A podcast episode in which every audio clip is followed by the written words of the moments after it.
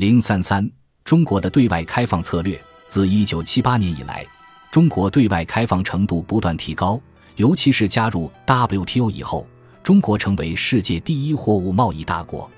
但是，相对于其他发达国家，中国的开放程度还有很大的提升空间。中国在贸易和投资自由化方面并不比美国差多少，但是在信息交流和人员交流方面还是有比较大的差距。从人员流动角度看，中国的出境旅游、留学和移民人数都是世界第一，但是在入境旅游人数、入境留学生和入境移民数量方面远远少于其他大国。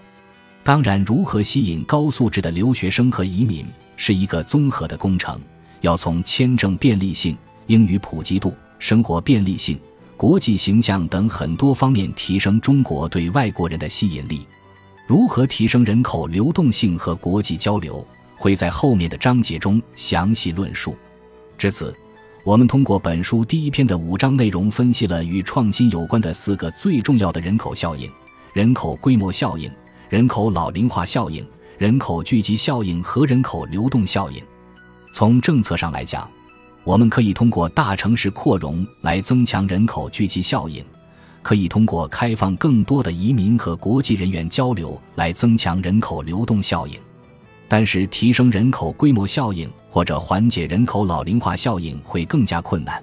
因为人口规模萎缩和老龄化是由当前的超低生育率直接导致的结果。